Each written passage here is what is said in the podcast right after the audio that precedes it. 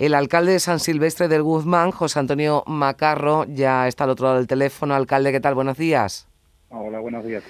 Bueno, 6.500, ¿no? Creo que es el último dato que tenemos, alcalde, de esa tasa de incidencia en su municipio. Bueno, concretamente con la actualización del día de ayer son 7.980. 7.980. Estamos hablando de un pueblo de cuántos habitantes?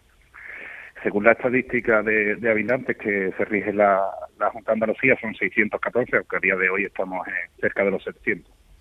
O sea que estaríamos hablando de una gran parte del municipio que está hoy por el contagiado.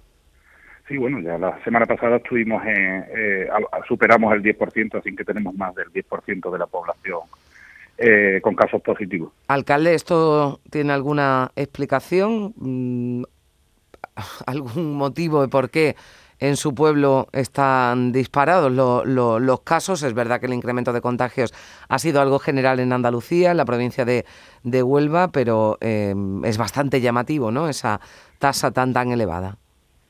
Sí, la verdad es que, es llamativo, es llamativo y preocupante. Eh, bueno, teniendo en cuenta que los municipios pequeños, pues la verdad es que tenemos una relación bastante estrecha, todos los, ciudadanos y, las ciudadanas, pero bueno, la semana pasada, sobre el 21-22, empezaron a salir casos en distintas en distintas familias y, evidentemente, pues al ser mm, había un número importante de familias, un caso por cada familia, pues ha ido extendiendo poco a poco y ha derivado en en la tasa que tenemos hoy. Mm, desde la Junta no se ha tomado ninguna medida restrictiva, eh, pero mm, como ayuntamiento, ¿ustedes eh, han puesto en marcha alguna eh, medida extraordinaria, alguna medida especial para tratar de frenar ese incremento de contagios?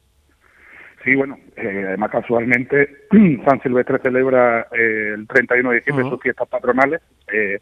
el pasado día 23 suspendimos toda la programación navideña, a excepción de la cabalgata de los Reyes, que será de una forma excepcional y, muy simple. Y bueno, la verdad es que por parte de la Junta, pues la respuesta que tuvimos a la petición en reiteradas ocasiones de un cribado masivo fue un no rotundo, en que ya no se hacían ese tipo de, de cribados. Eh, yo le, le solicité en reiteradas ocasiones que por una causa excepcional, porque yo tenía más datos eh, por parte de los vecinos de, números de contagio que, que la propia Junta Andalucía, eh, pues bueno, me siguieron diciendo que no, así que a día de hoy la respuesta siempre ha sido no. Bueno, entiendo que estos casos están saliendo porque son los propios vecinos los que se están eh, haciendo test eh, de autodiagnóstico, test de antígenos. Sí, incluso en el centro de salud. La verdad es que el centro de salud en un pueblo pequeño, pues al final colaborador estrecho de, del ayuntamiento entre, entre ambas partes, pues e intentamos colaborar lo máximo posible, pero sí ha sido a través de los vecinos y las vecinas, pues la información ha llegado a, al final ayuntamiento. Mm, eh, ¿Casos graves eh, tienen alguno, alcalde, o estamos hablando de eh, contagiados con sintomatología leve?